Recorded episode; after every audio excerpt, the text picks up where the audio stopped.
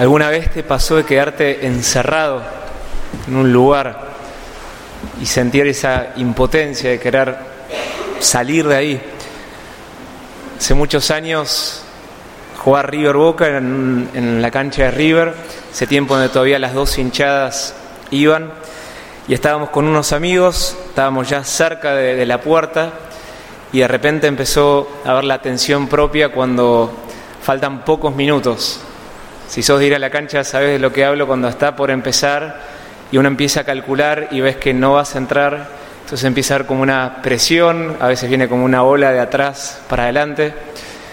Y ese día aparece el jefe del operativo y viendo que la gente estaba empujando, dicen, ahora porque ustedes empujan no entra nadie, vamos a cerrar las puertas y acepten que van a entrar tarde.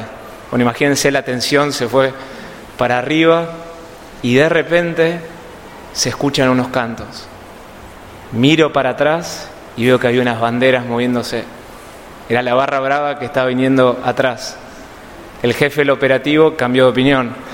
Entonces dijo, ahora abran todas las puertas, saltan los molinetes. Bueno, fue como una corrida para arriba por las escaleras. Podemos imaginar nuestra vida espiritual también como una puerta que está cerrada.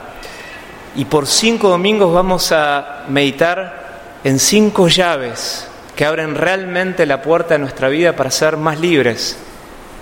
Queremos usar esta imagen como que atrás de esa puerta está nuestra libertad y que abrir esas llaves nos va a permitir seguir más a Jesús. Cada domingo vamos a pedirle al Espíritu Santo de poner una llave, de poder dar un paso. Y la buena noticia es que en esta cuaresma no estamos solos, también llega el más fuerte. Como ese día que llegaba la barra brava, en esta cuaresma hay una gracia de parte de Dios. Si pudiéramos ver el mundo invisible, hay banderas, están los ángeles, la Virgen María, muchos que están intercediendo, que nos están alentando en este tiempo de cuaresma para estar más cerca de Jesús. Y hoy escuchamos en el Evangelio lo que Jesús dice después de 30 años de silencio. 30 años que estuvo meditando, rumiando el mensaje que él tenía de parte de su Padre a los hombres. Y hoy dice, conviértanse y crean en la buena noticia. Es un mensaje que lo quemaba por dentro. 30 años no dijo palabras, salvo una vez en el templo a los 12 y ahora lo volvemos a escuchar. Y aunque no parezca a primera vista, es una palabra llena de amor. Que Jesús nos invite a convertirnos es un signo muy fuerte de cuánto Dios nos ama. Imaginemos que un día nos enfermamos y tenemos la suerte de tener un tío que es médico y lo vamos a ver. Te agarra un te pone un turno rápido, llegas a, a verlo y te mira y te dice, vos sos mi sobrino, yo te quiero mucho y la verdad que te quiero como sos, así que no te voy a dar ningún tratamiento, ningún remedio, te acepto así como sos. ¿Quién de nosotros pensaría que esa es verdadera caridad? Todos queremos que, si tenemos un tío, que nos quiera, pero nadie quiere que quiera nuestra enfermedad. Nadie quisiera que alguien con capacidad de tocarnos, de sanarnos, nos dejara como estamos. Bueno, Jesús bajó de los cielos como el gran médico y que no solamente tiene el conocimiento que lo tiene, sino tiene un gran deseo, un gran poder para obrar en nuestro interior. Por eso arranca su vida pública y esta cuaresma diciendo conviértanse. Y es para todos nosotros. Por ahí algunos de nosotros no estamos tan cerca, por ahí algunos hace tiempo venimos siguiendo a Jesús, pero esta palabra es para todos. En la vida espiritual hay dos conversiones. La primera que algunos la podemos ubicar en un momento de nuestra vida, un fin de semana. Por ahí un retiro espiritual, una Pascua, un alfa, un evento, una situación providencial la podríamos describir como que Jesús está afuera y entra, entra a nuestra vida, entra como en el hall de nuestra casa. Pero está la segunda conversión y la más importante y que dura toda la vida, donde Jesús desde el hall de tu casa quiere llegar a todos los ambientes de tu vida. Vieron que dependiendo de la confianza cuando alguien te visita, así también instintivamente somos. Cuando uno no conoce a alguien, lo recibís en la puerta, después si tenés más confianza lo haces pasar, tenés mucha confianza lo invitas a comer, pocas personas conocen por ahí tu cocina, si confías realmente llega, sube el piso arriba o va al cuarto, bueno, y si confías muchísimo, le prestas el baño, se puede dar una ducha. Así también es con Jesús. Cada puerta que Él pasa es una conversión. Y por eso Él quiere en esta cuaresma llegar a donde todavía no llegó en nuestra vida. ¿Y qué es la santidad entonces? La santidad es el día que Él entró en todo cuarto, en todo ropero, en todo cajón de tu vida. Todo es de Él. Por eso hoy le decimos, Señor, entra en nuestra vida. Y si Él tiene el deseo, podemos también, creo que es válida la pregunta, ¿qué hay de nuestra parte? ¿Qué podemos hacer para abrir esa puerta? Él quiere entrar, pero ¿qué podemos hacer nosotros? ¿Cuál es esa llave? Y la primera llave que hoy meditamos y que nos da la libertad para que Él entre es el arrepentimiento. El elemento fundamental es poder arrepentirnos, que no es tan fácil. ¿Nunca te pasó que por ahí te equivocás, que fallás, de repente haces una promesa, nunca más, pero ese mismo mes, esa misma semana o ese mismo día volvés a lo mismo? ¿Qué pasa? ¿Por qué a veces no avanzamos en la vida espiritual? ¿Por qué a veces estamos trabados una y otra vez? Una de las causas es que no nos arrepentimos. Porque una cosa es saber que tengo que cambiar algo. Una cosa es saber que fallé o admitir que me equivoqué. Pero arrepentirnos es algo muy distinto. La clave para entender qué significa arrepentirse es una distinción entre dos movimientos espirituales, uno que se llama la atrición y otro la contrición. No se preocupen por los nombres, lo importante es lo que expresan. La atrición es cuando de algún modo nos duele que fallamos. Es, un dolor pero centrado en el amor propio. Yo fallé, yo me desilusioné de mí mismo, o me descubrieron, o quedó expuesto de que reaccioné mal. Típicamente cuando, por ejemplo, nos enojamos. Pero está centrado en nosotros. La contrición, por el contrario, tiene su centro, su foco en Dios. Surge de la conciencia de haber ofendido a alguien que me ama. Y no es un sentimiento, porque justamente cuando estamos apegados a un pecado, no sentimos. Muchas veces no sentimos que está mal, incluso nuestros sentimientos pueden afectar nuestra razón, nos hacen ver de algún modo la realidad ya distinta.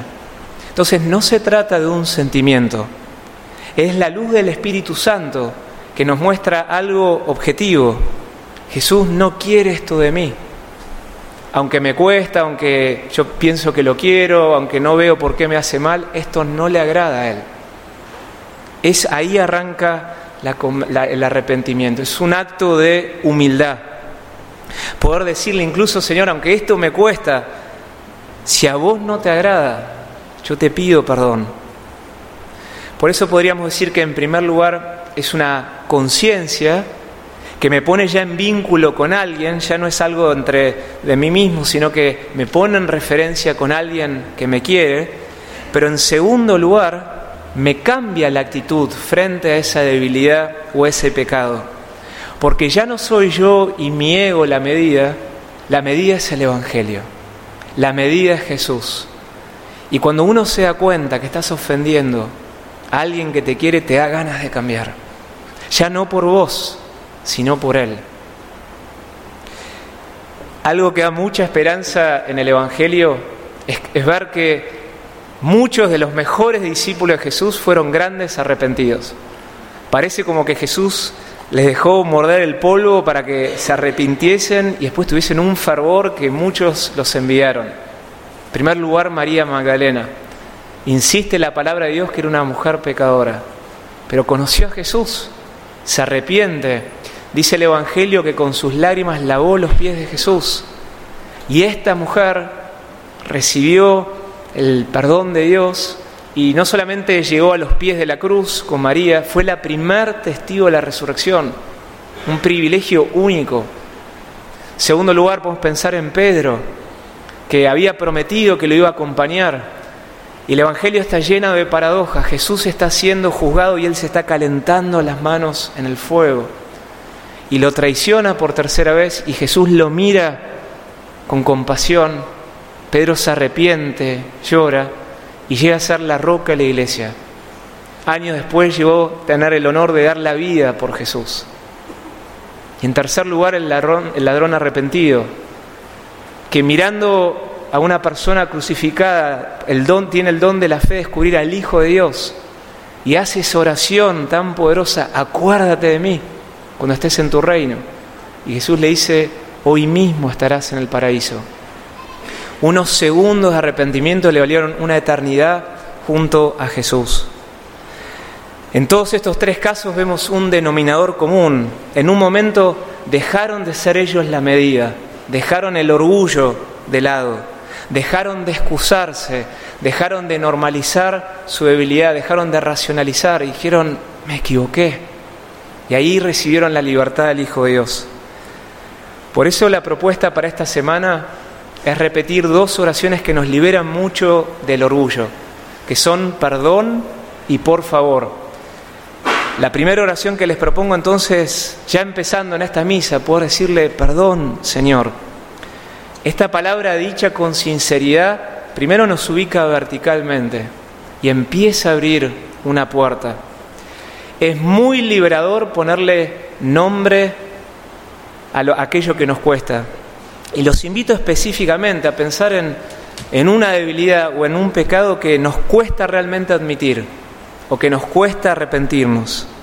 Y poder decirle con humildad, perdón Señor, que soy orgulloso, perdón que soy vanidoso, perdón que soy lujurioso, perdón que soy perezoso, aunque estoy apegado, si vos no lo querés, yo no lo quiero. Es una palabra que y una oración que nos va purificando, nos va liberando. Si esto te ofendo, te pido perdón. Y la segunda palabra, que es la contracara, es poder decirle, por favor. Después de decirle perdón, es decirle, Señor, por favor, ayúdame. Mirá que esta batalla es más fuerte que yo. Si el orgullo no nos deja pedir ayuda, la humildad nos abre las manos como un mendigo. Señor, soy de barro, pero quiero seguirte, quiero vencer esto en tu nombre. Yo soy débil, pero vos sos todopoderoso, ayúdame. Es una oración que también genera este arrepentimiento que es tan liberador. Una de las oraciones más conmovedoras de toda la palabra de Dios es justamente una oración de arrepentimiento. Es el Salmo 51. El rey David, un gran servidor de Jesús, en un momento toca el barro, comete adulterio, manda asesinar al marido de su concubina y en un momento aparece un profeta de Dios que lo anuncia, lo invita al arrepentimiento. Y David reconoce su falta y escribe uno de los salmos más poderosos de toda la palabra de Dios. Y dice así, Ten piedad de mí, oh Dios, por tu bondad por tu gran compasión, borra mis faltas, porque yo reconozco mis faltas. Contra ti, contra ti solo pequé e hice lo que es malo a tus ojos. Tú amas la sinceridad del corazón. Purifícame con el hisopo y quedaré limpio. Y termina diciendo, lávame y quedaré más blanco que la nieve.